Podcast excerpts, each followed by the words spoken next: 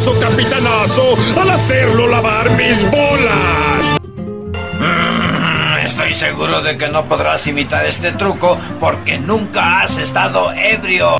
Debo buscar empleo para pagar mi deuda. ¡Qué lindo! ¡Alguien, por favor, quiere pensar en los niños! Lululu Lucas no tiene empleo, no, no, no, no tiene educación y su, su, su, su historial crediticio es, es, es negativo. Tienen que ver mi nuevo invento. Imágenes en movimiento.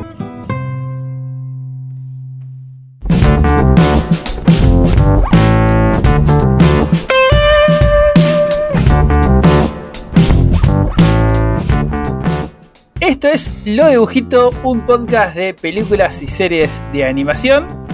Yo soy el Sapo y me acompaña, como siempre, Fede, apodado por hacer el gripista de la palabra. Querido amigo, ¿cómo le va? Buenas, Sapo, ¿cómo estás? Qué placer retomar acá.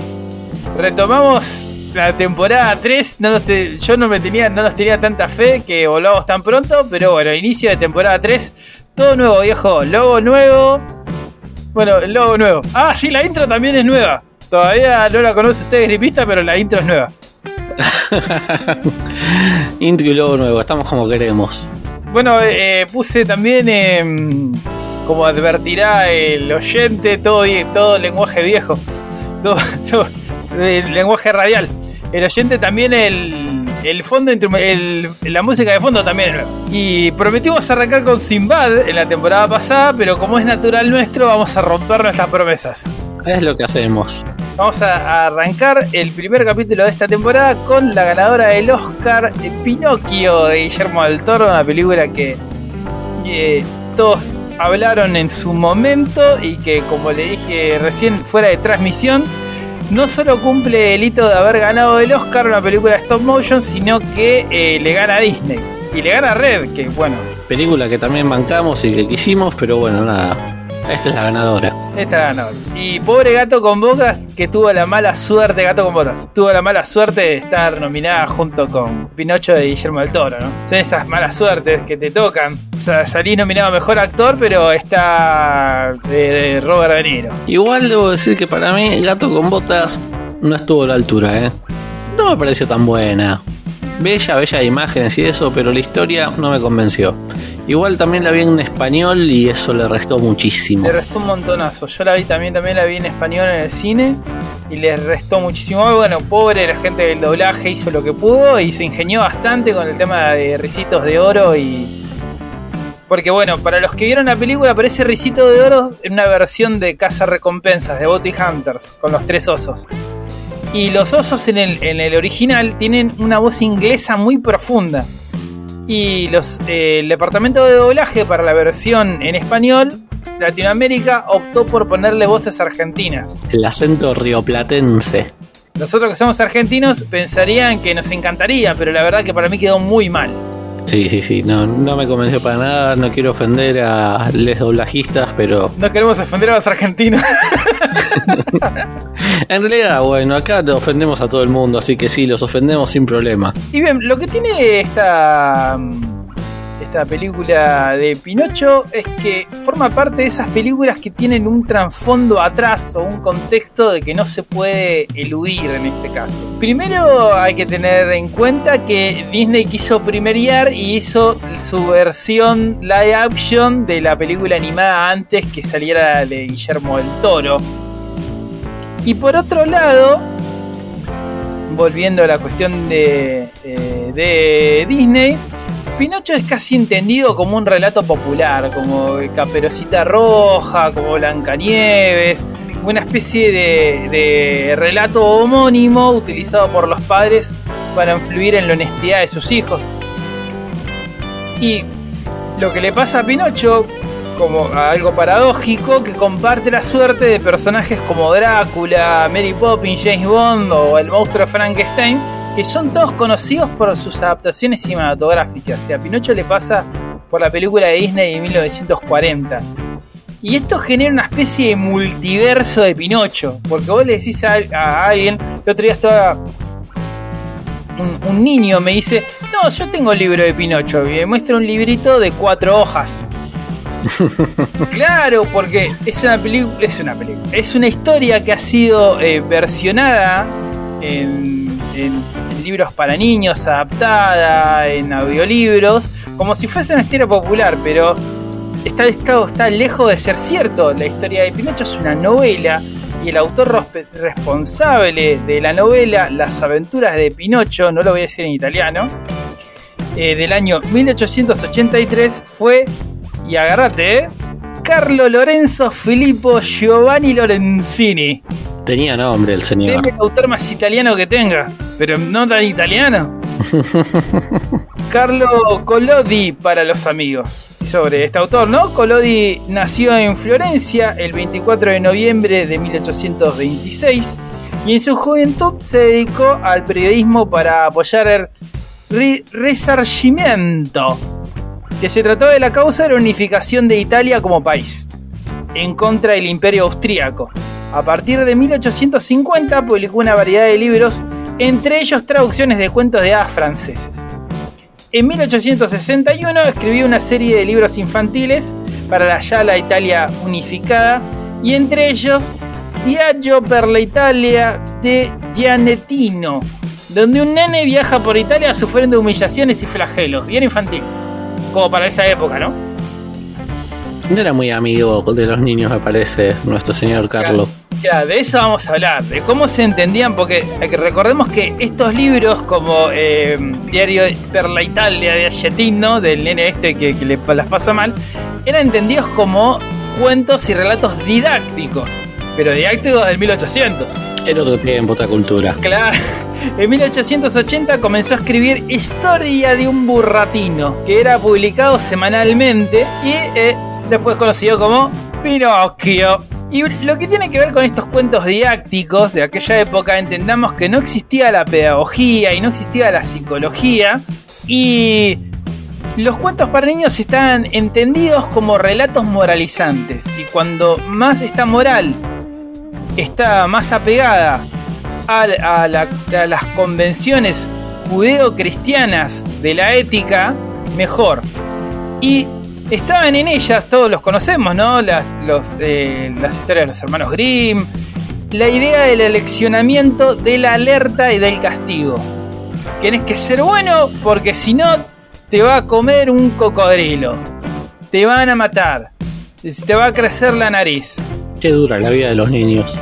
Siempre presente la idea de la alerta, la idea del peligro y la idea del castigo por un mundo hostil y más precisamente obedecer las normas sociales representadas en los padres. Vos desobedeces a tus padres que saben cómo son las cosas y te va a ir mal.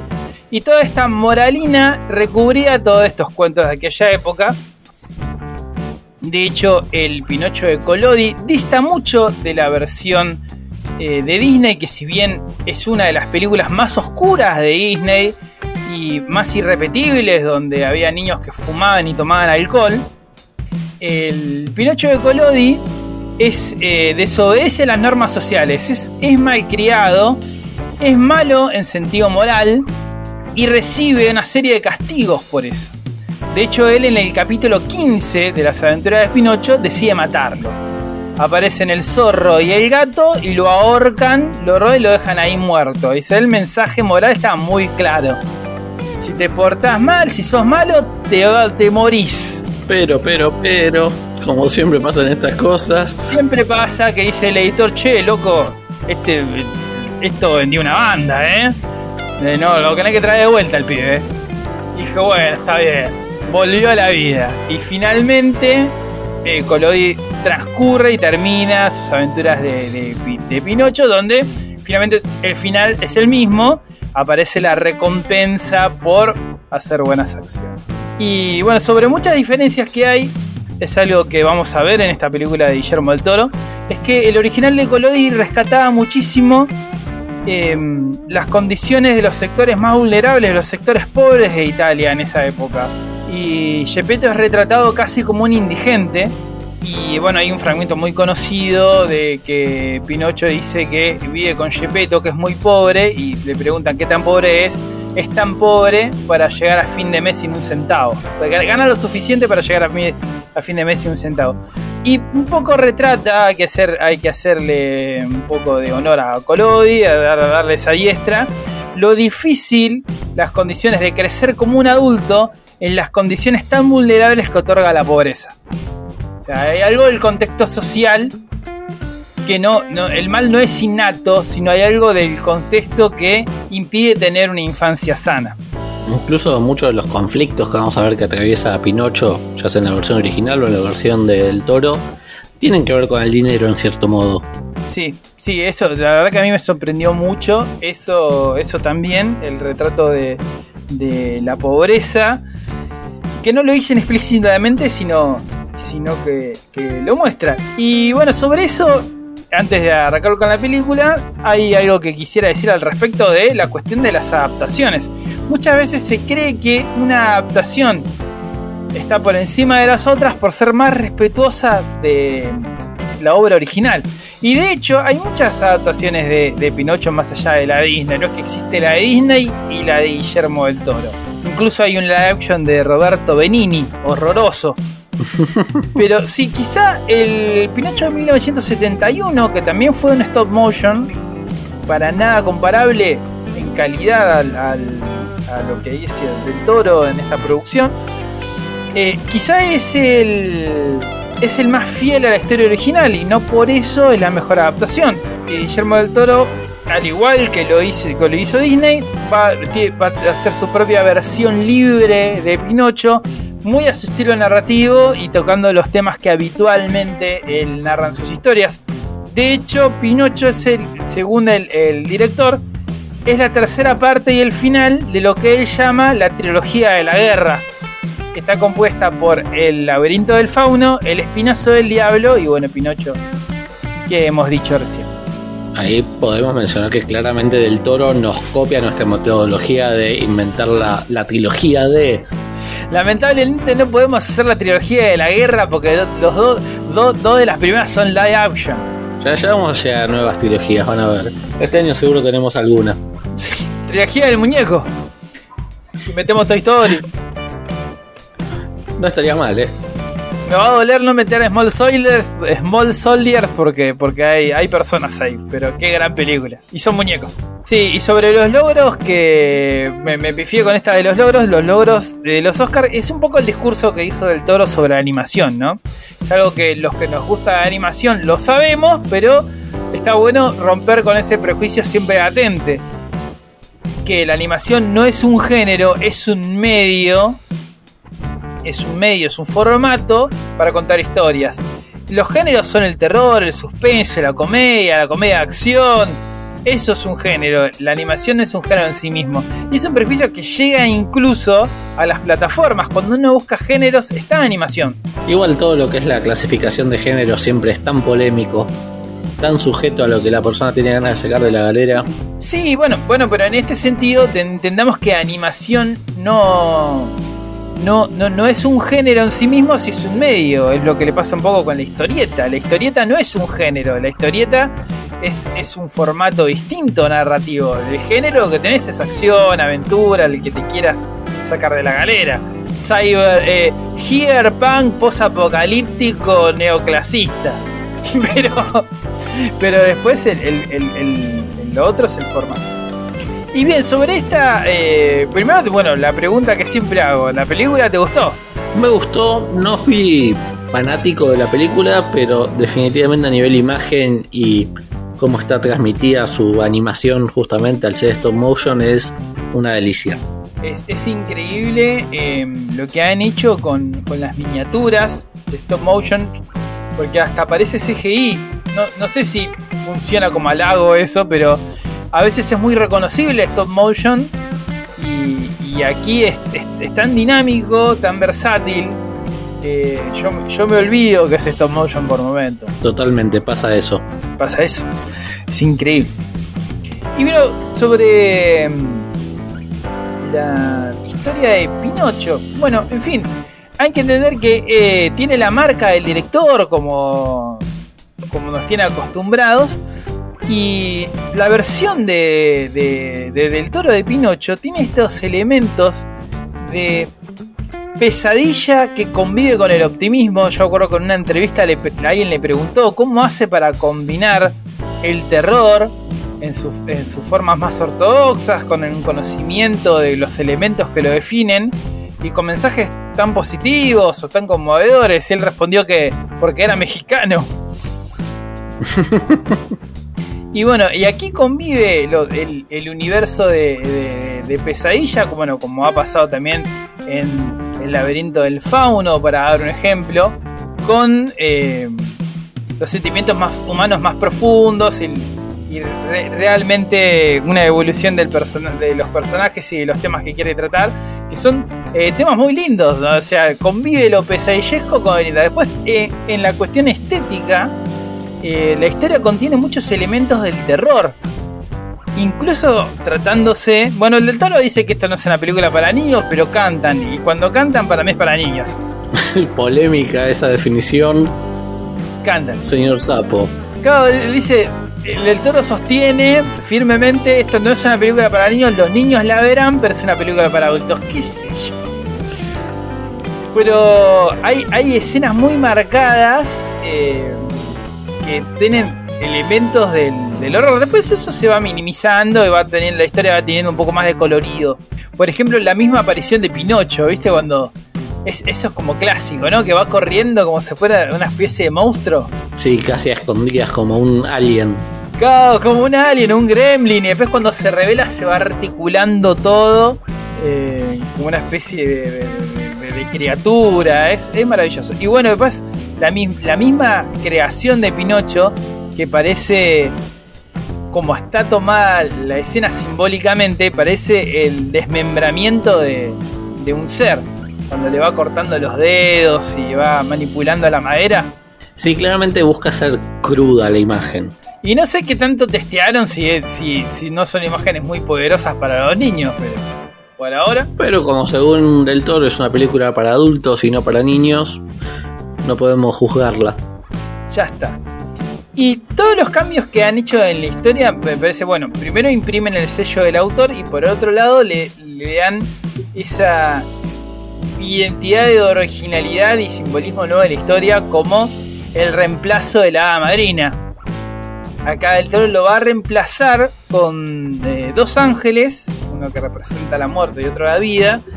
Y bueno, full spoiler, perdón, para que no, no te avisamos, oyente, que era full spoiler, pero Pero siempre es así, ya nos conocemos a esta altura. y me gustó mucho que como in- interferencia, primero evita el Deus Ex Machina de la hada, de la hada madrina por la excusa narrativa de la inmortalidad, de poder volver todo el tiempo de la muerte. O sea, no se transforma en, en una cosa sacada de la galera, sino de una, de una cuestión narrativa puesta a resolverse. Que todos sabemos que cuando hay algo tan dado como la inmortalidad, va a tener condiciones. En, en cuestiones narrativas, tiene que, tiene que aparecer.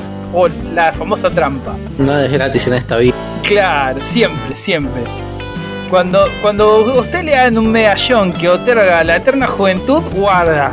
Porque algo va a pasar en el tercer arco de la historia. Y bueno, a mí me gustó mucho que la interferencia de la magia sea por esta cuestión eh, de estos espíritus, esos que están en el bosque. Yo pensé que tienen que ver con la mitología italiana, pero después eh, se asemeja mucho a la representación de, de algunos ángeles en la Biblia, ¿viste? Sí, principalmente el, el de la vida, digamos, se parece mucho a, a un ángel bíblico del Antiguo Testamento. Y el otro es una quimera. Y el otro como quimera, exactamente. Una quimera muy bella, la verdad es que me pareció de los personajes más logrados a nivel imagen. Es buenísimo porque, bueno, hablando también de- de- del diseño de, estético de los personajes, esta cuestión de las máscaras son geniales porque denota que están ocultando algo detrás que nunca es revelado. No es la cara del ángel, sino es una máscara que está, que está atrapando algo más. ¿Te notaste esto, no? Porque se, denota abajo la caída del mentón, algo que está ocultando. Sí, además cuando hablan no los vemos mover la boca ni nada, sino que es claramente una máscara. Acá, aquí en.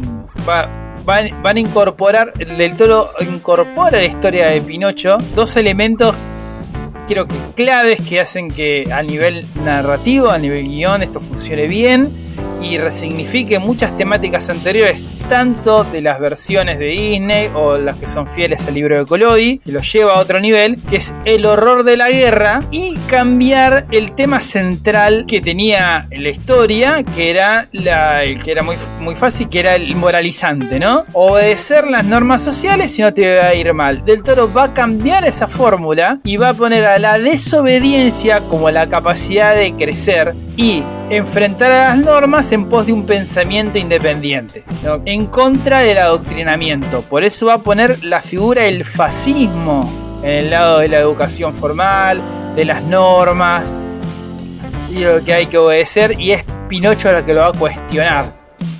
Maravilloso. Es algo que insistió el mismo del Toro siempre. Eh, El del Toro intervino mucho para que la- las personas no interpretaran de forma distinta a la que la planteó con, eh, eh, en, en las entrevistas que le hicieron y demás. Sí, sí, sí, lo de la muerte del autor nunca le interesó mucho, por lo visto, del toro. no le interesó. Y aquí tengo dos fragmentos muy chiquitos de una entrevista que hizo en un medio gráfico del Toro, cuando le preguntan sobre este cambio, ¿no? El Pinocho de Collodi y el Pinocho de Disney, para tomar dos, eh, a los dos le va mal por desobedecer las normas sociales, ¿no? El de Disney es porque es un diamante en bruto, él no sabe diferenciar el bien del mal.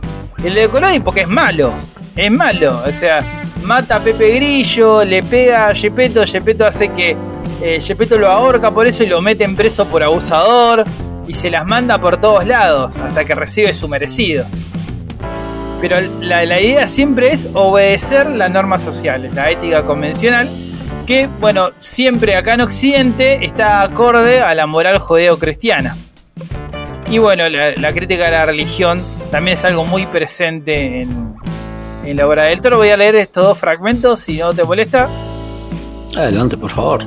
Bueno, cuando le- a él le consultan sobre la cuestión del reviro este sobre el mensaje de la historia de Pinocho, que bueno, que siempre está ilustrado en la idea de eh, la acción inmoral de la mentira, ¿no? Viste que Pinocho, todos tenemos popularmente que Pinocho miente y le crece la nariz. Para los que te- tenemos 80 años, como Fede y yo, era común que cuando te dan chicos dicen no mientas porque te va a crecer la nariz, como Pinocho. Así es. Spoiler, nunca pasó. O tal vez sí. O tal vez sí. Mm. Del Toro responde esto, sobre la pregunta sobre la desobediencia. Sí, estoy citando. La idea es que la desobediencia es una virtud. La realidad es que a nivel global lo que vemos es la sustitución de las ideas por la ideología. Se dice que hay cuatro marcadores para el totalitarismo a nivel social.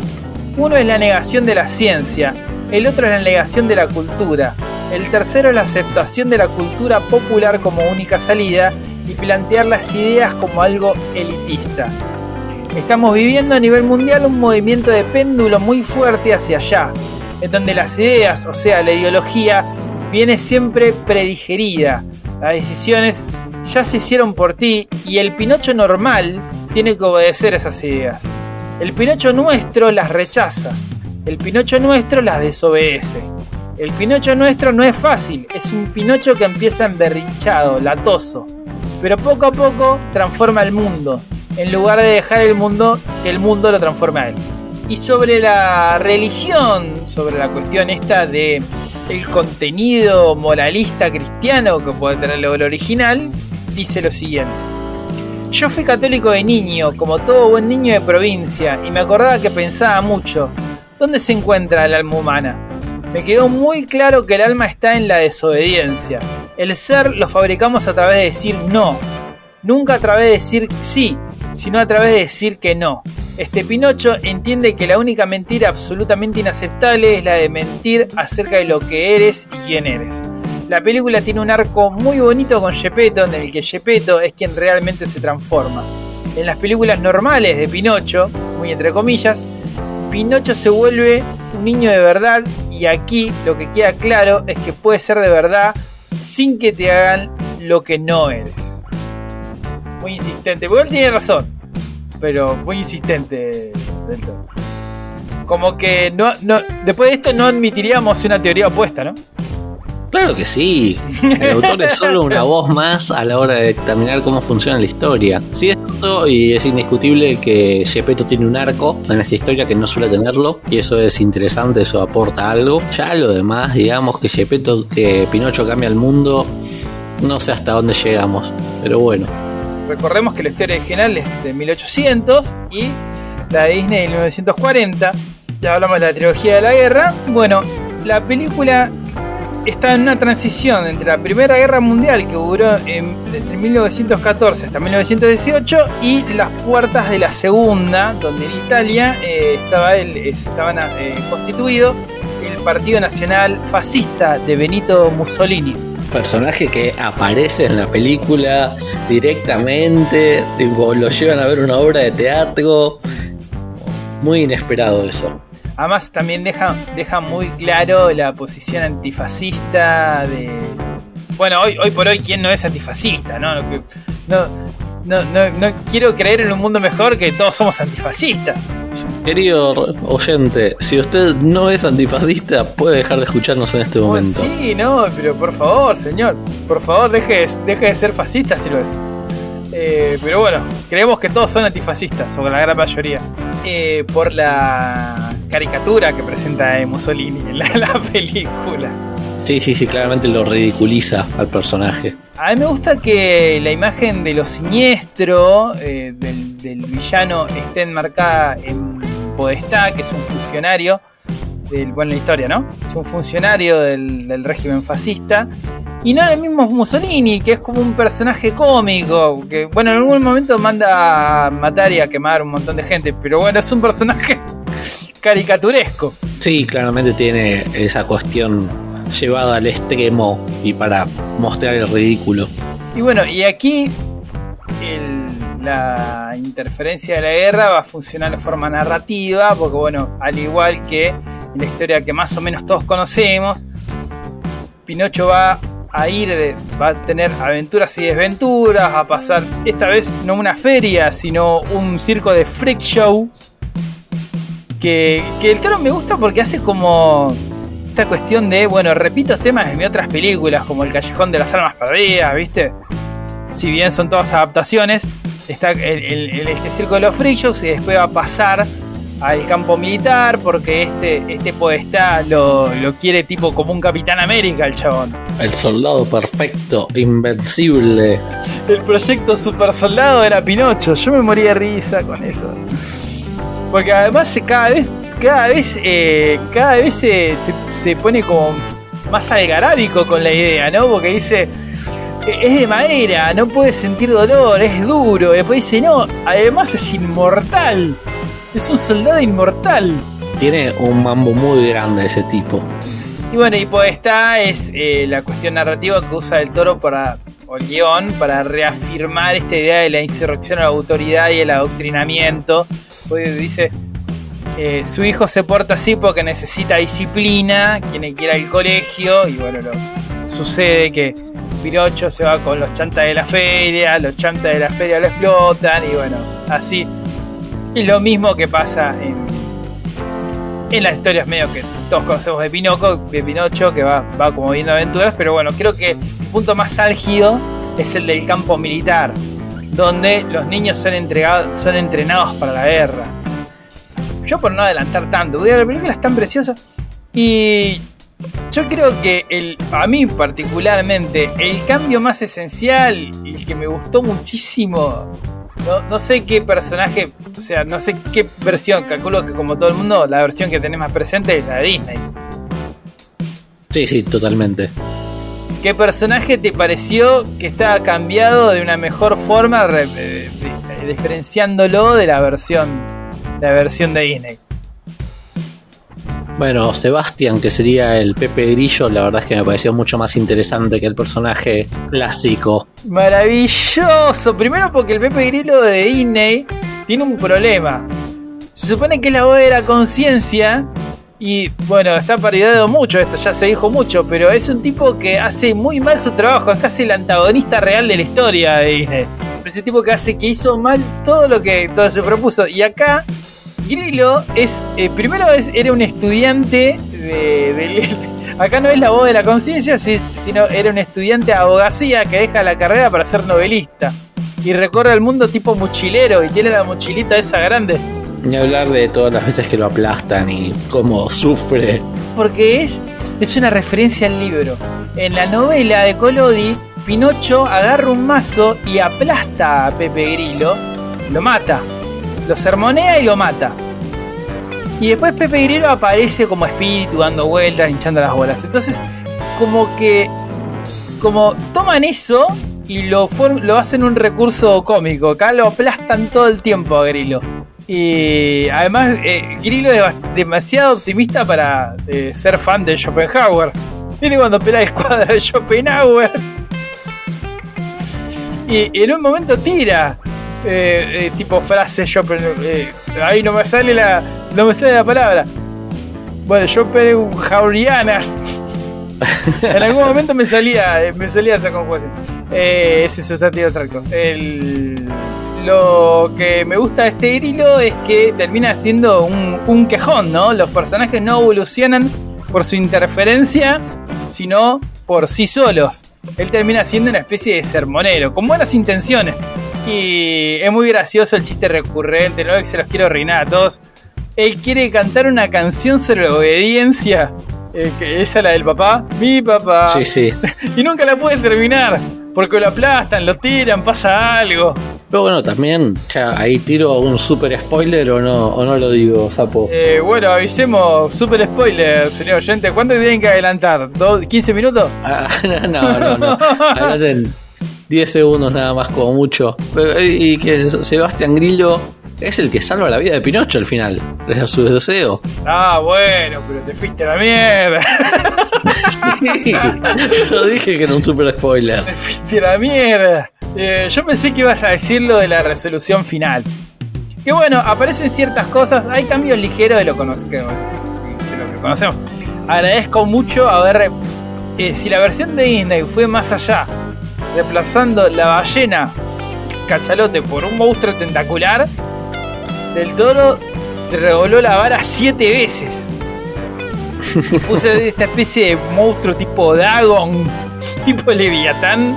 Pues, En un momento dado, eh, eh, Gepetto dice, eh, va, es- sale a tomar sol cada miles de años y después se Se queda en la profundidad. eh, eso me, me- me encantó, ¿viste? Además, ¿de dónde sacó eso Gepetto? No lo sabemos, pero bueno. Ah, Es un dato que encontré por ahí. Y bueno, para los que ya vieron la versión de Disney, esto es igual, ¿no? Eh, mientras Pinocho está dando vueltas por ahí, Gepetto lo va a buscar. Eh, hay una cuestión, aquí aparece el capitán de la novela. Em, en esta versión de, de- de Del Toro, el capitán se conmueve por, por, por Gepetto que quiere buscar a su hijo. En la novela, el capitán pierde también a su hijo y por eso es que ayuda a, a Gepetto. Eh, y en la versión de Disney es mucho más oscuro y dramático, porque lo va a buscar en medio de una tormenta en una barquita que se está desarmando. Aquí van en un barco con el capitán a buscar a Pinocho y son devorados por este ser que viene a reemplazar la ballena de la historia, el cachalote. de A mí me hizo pensar en los monstruos de mar en la película. Claro, es como monstruo, es un monstruo del mar, eh, de, de la visión europea, como decís vos. Eh, la versión europea de los monstruos gigantes. Hay un dato que quiero que dejemos por. que dejemos grabado, que dejemos para la posteridad. Que me parece hermoso que es Pasatura, el mono que asiste al dueño del circo. Ah, ¿quién es? La voz la hace Kate Blanchett. Y es maravilloso que Kate Blanchett. Maravilloso, encima un mono que no tiene diálogos, que no habla en sí mismo. En algún momento habla. Sí, cuando lo hace a través de los títeres, pero él mismo no habla. Eh, claro, el mismo no habla. Tiene un arco precioso ese. mono. También, ciertamente. Y todos completan su arco de personaje a través de la desobediencia. O sea, el toro. Deténgase, Guillermo del Toro, ya lo entendimos. Fiel a su palabra. Fiel a su palabra, dos. Y yo creo que va completando la historia como completando esa idea, ¿no? Que perdón, bueno, ya te spoileamos todo, pero querés que tuve que haber agregado al principio de la presentación de que te íbamos a contar la película, pero bueno. Pero lo hacemos siempre. Ya Lo hacemos siempre. nos conoce. Bueno, si es si, si, si agarraste este capítulo y empezaste por este, bueno, acostumbrate a ver las películas primero. Totalmente, la idea es esa. Es venir a comentar la película que viste o que no pensás ver. Que esto de los spoilers es muy nuevo. Yo me acuerdo que antes te contaban todo. De, de- de por sí, las, las publicidades, o sea, las propagandas del cable para que promocionan la película, te contaba toda la película. No sé si te acordás de eso. Ah, qué dilema en el que nos podemos meter poniendo a discutir esto. Pero yo, yo creo que se nos va a ir el programa a cualquier lado si lo hacemos. Sí, sí. Hay que hacer eh, un especial sobre los spoilers. Pero eso abarcaría más que la animación. Ya te invitaré a. Así funcionan las historias para discutir los spoilers. Ya, se viene, se viene la segunda temporada, así que podemos hacer un especial. La estoy esperando. El otro día estuve eh, viendo otra vez. Bueno, eh, para el oyente nuevo de esta temporada, el esgrimista tiene su, su podcast propio, ¿no? Que ya contame del podcast, así que ya vamos cerrando. Así es, bueno, tenemos Así funcionan las historias, que está por empezar su segunda temporada. Un programa donde hablamos de los tejes y manejes de las historias, vengan de libros, series o películas y jueguitos. Ya, tipo, hay que aceptarlo, jueguitos también está sumado ahí. Y bueno, es como. Es el hermano de lo dibujito junto con. Con el viejo y mi podcast favorito de todos los tiempos, Consola Pirata. Tengo que dejar de prometer que va a volver consola, pero tal vez en algún momento vuelva, loco. Vuelva una, una versión más, más escueta y, y más amable. Hasta aquí el capítulo de Pinocchio, la de Guillermo del Toro, súper recomendable como todo lo que hace este director. Espero que haga más películas de animación. Y para la próxima, ¿sabe qué vamos a. qué película vamos a revisitar? ¿Con qué vamos a deleitar a nuestro público? Cars, que la vi hace poco. ¿Por qué nos haces esto, sapo? ¿No te gustó Cars? Sí, sí, sí, la verdad es que se la banca. La 1 sí, la 2 no, la 2 la detesté. A ver, te voy a preguntar, yo hay algo que vi eh, cuando estaba viendo Cars, la ves un poquito, eh, la primera.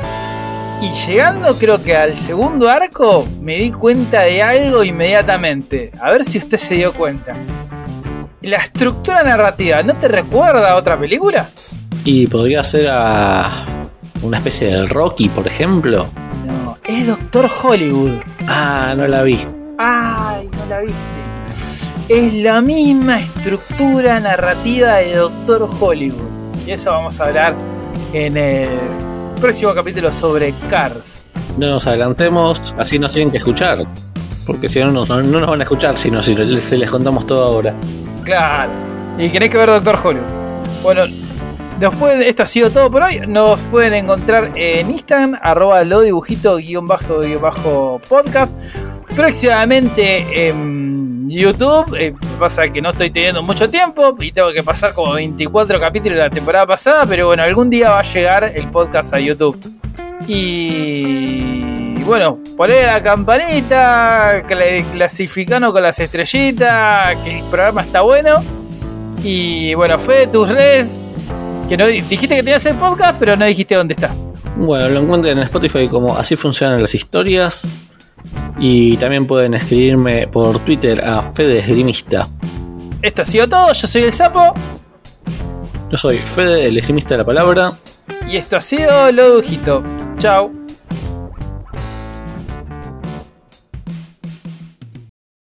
No veas Pinocho de Guillermo del Toro. Está lleno de contenido espiritual demoníaco y de blasfemias. ¿Dónde dice esa mamada, pinche viejo baboso? Deje de desinformar a la gente a la verga. Para la próxima verifique su fuente, hijo de su puta madre. No te Quiero contaros una historia. Es una historia que tal vez pensáis que ya conocéis, pero no es así. ¡Justo ahí! ¿Qué es eso? ¡Pero si habla! Solo es una marioneta. De eso nada, soy un niño real. A veces las personas tienen miedo de las cosas que no conocen. No lo entiendo. ¡Oh! ¡Lo hemos encontrado! ¡Nuestra estrella! Todo el mundo te adorará y coreará tu nombre, Pinocho. ¡Pinocho! Hay algo que me gustaría darte, un libro de texto que perteneció a un chico muy especial. ¿El niño al que perdiste? ¡Papá! ¡Basta de tonterías! ¡Eh! ¿A dónde vas? Dile que le quiero. Y que no seguiré siendo una carga.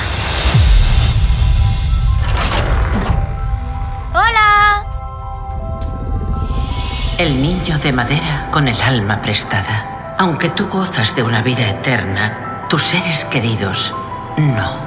Nunca sabemos cuánto tiempo nos queda con alguien hasta que se ha ido. ¡Ese chico le quiere! ¡Tal y como es!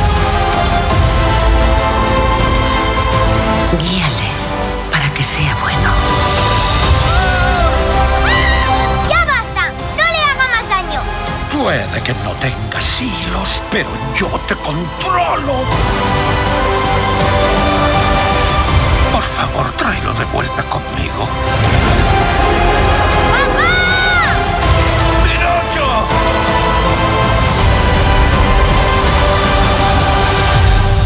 La vida es un regalo maravilloso.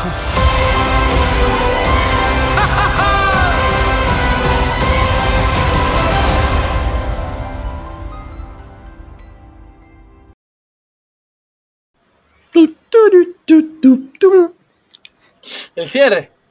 Sí, sí, por supuesto, tenemos, tenemos que tener cortina de cierre.